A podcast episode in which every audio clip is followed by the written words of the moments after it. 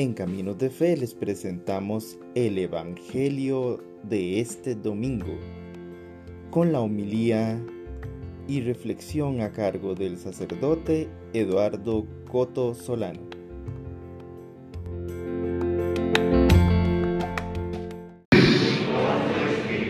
Proclamación del Santo Evangelio según San Mateo.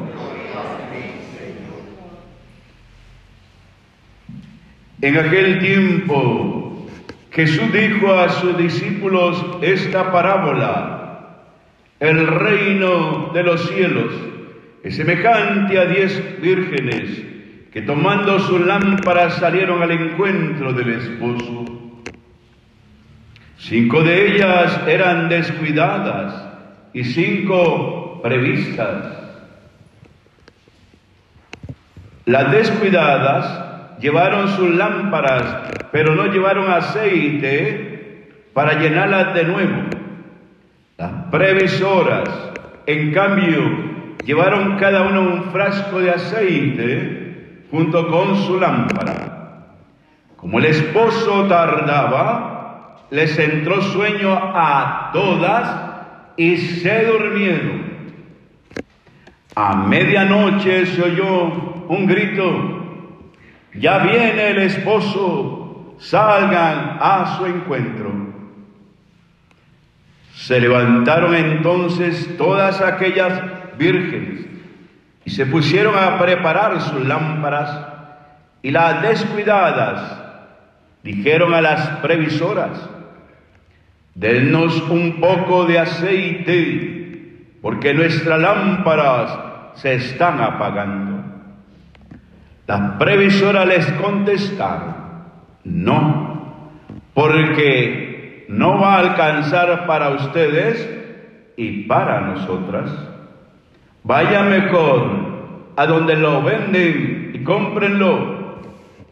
Mientras aquellas iban a comprarlo, llegó el esposo.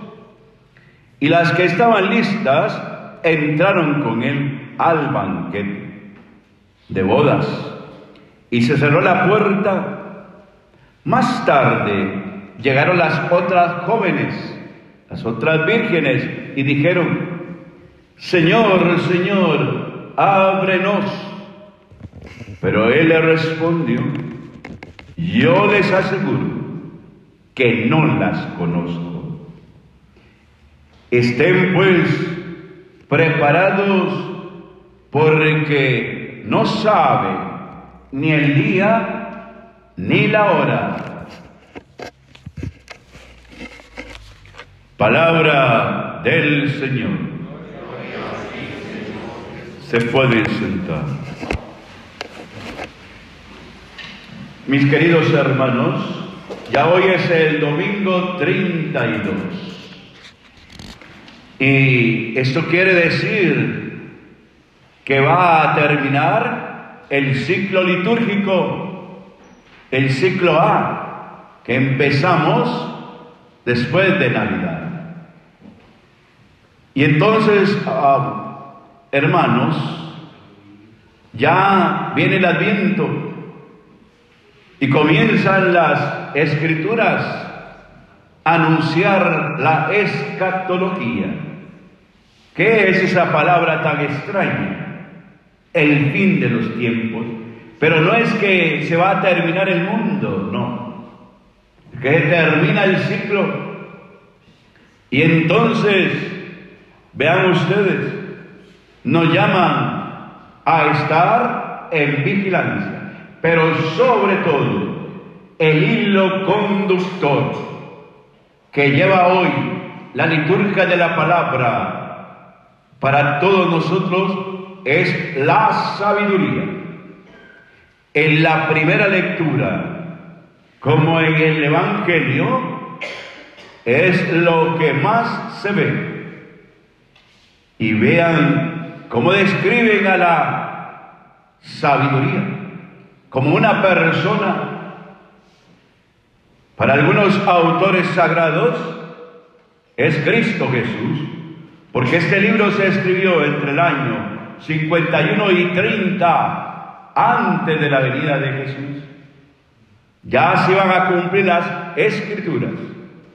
Y entonces vemos como en la primera lectura habla de la sabiduría como radiante. ¿Quién es radiante? Cristo Jesús. Porque Él lo va a decir después, yo soy la luz del mundo. Él es el sol que alumbra el ocaso. Él es el sol que viene a destruir las tinieblas. Radiante. Y además dice incorruptible. Ese que fue a la cruz y dio por ti la vida y por mí, no se corrompió en el sepulcro. El Padre al tercer día lo resucita y con él todos nosotros. Por eso tenemos que contemplar esta sabiduría. ¿Y quiénes la contemplan? Los que aman, los que aman a Dios y al prójimo. Y se deja encontrar cuando el hombre la busca. Todos los santos siempre han buscado esa sabiduría. Y no se trata, hermanos, aquí de tener mucho conocimiento intelectual, nociológico, de sabiduría o teología o qué sé yo. Puede alguien saber mucho de ganado, puede alguien saber mucho de café, puede alguien escribir libros, pero eso no es sabiduría. Incluso a veces nos deslumbra un hombre por su ciencia, por su palabra, pero por dentro no tiene la sabiduría. En cambio, podemos encontrar una persona humilde, sencilla, pobre, sin saber leer ni escribir, pero con una gran sabiduría, porque tiene a Dios mismo en su corazón. Y por eso Él es el que se anticipa. Es lo que dice Pablo también. Y Juan, no somos nosotros los que hemos buscado a Cristo. Es Cristo que nos ha buscado a nosotros y nos ha amado primero. Por lo tanto, tenemos que saber que la verdadera sabiduría no está en el tener ni en el saber. Y si nos ponemos a pensar en todo lo que cada uno de nosotros tiene, carro, finca, casa, hemos visto lo que ha pasado con esta, esta que venía como huracán, ETA, que se hizo una, una depresión tropical. ¿Y cómo nos dejó, verdad? ¿Y cómo dejó a otros países sin nada? Hombres muertos, mujeres muertas, sin casa, sin los siembros, sin los cultivos, todo se vino abajo. Y algunos muertos también. Nicoya, una niña menor. En Guatemala hay solo un derrumbe, se vino, un terraplén, 50 muertos. ¿Y qué sé yo más? Honduras, la tristeza verlo. Pues Costa Rica igual. Se ha llevado puentes, se ha llevado carreteras. Están algunas vías sin poder pasar. ¿Quién iba a pensar que solo la cola, la cola de la depresión que se hizo, porque ya no era un huracán, iba a casa, causar tantos estragos. Y es que hermanos, ¿qué nos llevamos? Al final de nuestra vida, ¿qué nos vamos a llevar? Nos vamos a llevar la sabiduría que tú tengas, el conocimiento y el amor a Dios y al hermano, la fe y la esperanza, te vas a llevar todos los valores cristianos. Ojalá de verdad pudiéramos hoy gritar, como dice el salmista, Señor, mi alma tiene sed de ti, como tierra seca, agostada, sin agua. Esa es la verdadera sabiduría. Buscarlo a Él, estar con Él, conversar con Él, amarlo a Él, adorarlo a Él y servirlo a Él. ¿Dónde? En el hermano. Descubrirlo en cada momento. Porque Dios viene en cada momento. No hay que esperar el fin del mundo. No hay que esperar la muerte tuya ni la mía. No. Él viene hoy en el abrazo y el beso que puedes darle a tu madrecita. En el abrazo, en el beso que le puede dar el esposo a la esposa. En el amor que le tengas a tus hermanos en el perdón que le demuestras a los demás, en la tolerancia, en no creernos para nada santos, ni juzguemos a los demás, porque el único santo es Dios. Tú y yo somos pecadores. Y por lo tanto, tenemos que estar agarraditos del Señor que viene a cada momento y aquí es donde viene la sabiduría en el Evangelio. Jesucristo enseña a los discípulos, a los cristianos de hoy. Esos somos los discípulos, los cristianos de hoy. ¿Qué enseña? Con esta palabra. Hay una boda. Se invitan a las diez vírgenes Tendríamos que estudiar un poco cómo era aquello en el tiempo de Jesús, cómo era una boda. El novio venía tarde con sus amigos, los hombres, y la mujer esperaba con sus amigas. Por eso están ellas ahí. Y nos dice que cinco de ellas eran previsoras las otras despistadas. Y fueron al encuentro del novio. Y entonces llegó un momento en que todas, todas se durmieron. Llevaban poco aceite. El aceite es, óigame bien, la gracia de Dios. Llevaban muy poca gracia de Dios, muy pocas obras buenas en su vida. En cambio, otras tenían más. Y por eso de pronto se un grito, que ya viene el esposo. O sea, es la segunda venida de Cristo, que a cada momento llega y algún día volverá y como hemos escuchado en Pablo, los que han muerto no tienen ventaja alguna de los que no. Ellos se nos adelantaron, porque los que quedamos vivos, si viniera hoy el Señor, así, de verdad, entre los ángeles y trompetas, preguntémonos, ¿entraríamos en el reino de Dios? ¿O seríamos como estas cinco descuidadas que piensan que no se van a morir. ¿Para qué ir a la Eucaristía si soy muy joven? Soy un niño todavía, me falta mucha vida. ¿Y quién eres tú para pensar que te falta mucho?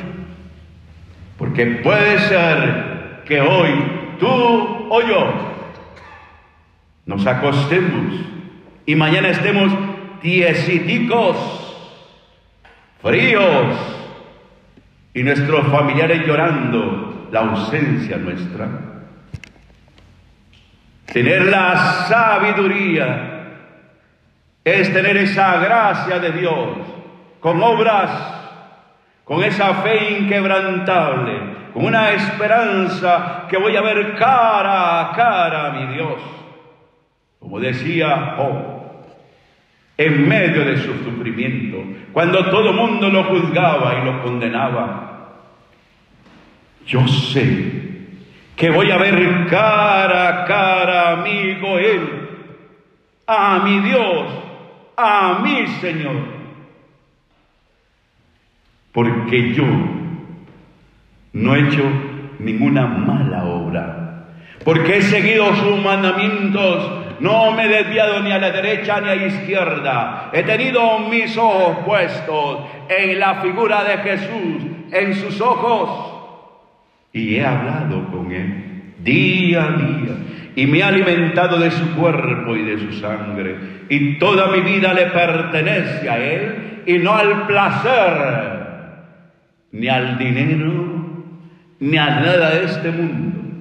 Porque hay que estar realmente con las lámparas llenas de aceite, todo nuestro ser, lleno de buenas obras, todo nuestro ser, lleno de amor y de olor a Cristo Jesús, y no olor a pecado, porque en cualquier momento llega, que llega el esposo, salgan a recibirlo, y se dan cuenta que no tienen nada. No es que las otras sean egoístas, no, no, no. No es que cada uno, cada uno, don José, Rosita, María, Carlos, José, Roberto, Josefa, cada uno tiene en su corazón las obras que le agradan a Dios o la maldad. Entonces, la gran pregunta es, ¿estaremos preparados por si hoy viene Dios por mí? ¿O voy a decirle, José, regáleme un poquito de sus obras buenas, porque yo no he hecho nada, no he servido a la iglesia, no me ha importado nadie? No, no se puede. Porque es cada uno, cada uno que tenemos que dar cuenta a Dios. Yo no voy a dar cuenta, Dios, de ustedes, no. Yo voy a dar cuenta, Dios, de mi vida. Si he amado, si he perdonado, si he sido misericordioso, o si toda mi vida ha sido de pecado. Por eso, hermano, no te fijes en el otro. Ámalo, quiérelo, perdónalo, ayúdalo, porque es tu hermano. Levántalo. Háblale de que Jesucristo es el único Señor a quien debemos darle la gloria, el honor y el poder. De que Él es el alfa y el omega, el que estuvo muerto, pero hoy está vivo y vive y reina por los siglos de los siglos. Amén. Vean ustedes salgan a recibirlo. Mientras se fueron aquellas mujeres a hacer el bien, a llenarse otra vez de las buenas obras, se cerró la puerta. Señor, Señor, ábrenos. Qué triste. Y sale el Señor y le dice, no las conozco. Les aseguro que no los conozco. No todo aquel que me diga Señor, Señor, entrará en el reino de los cielos, sino aquel que haga la voluntad del Padre, como María, la esclava del Señor, la que se prestó para la salvación, la que dijo, aquí estoy, Señor, hágase en mí según tu palabra. Amén. ¿Me entendieron o no? ¿O se lo explico de nuevo? Que los veo muy asustados.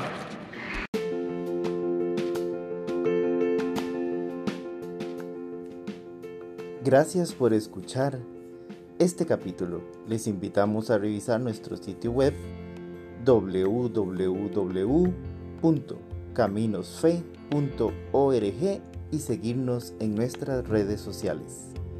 Bendiciones.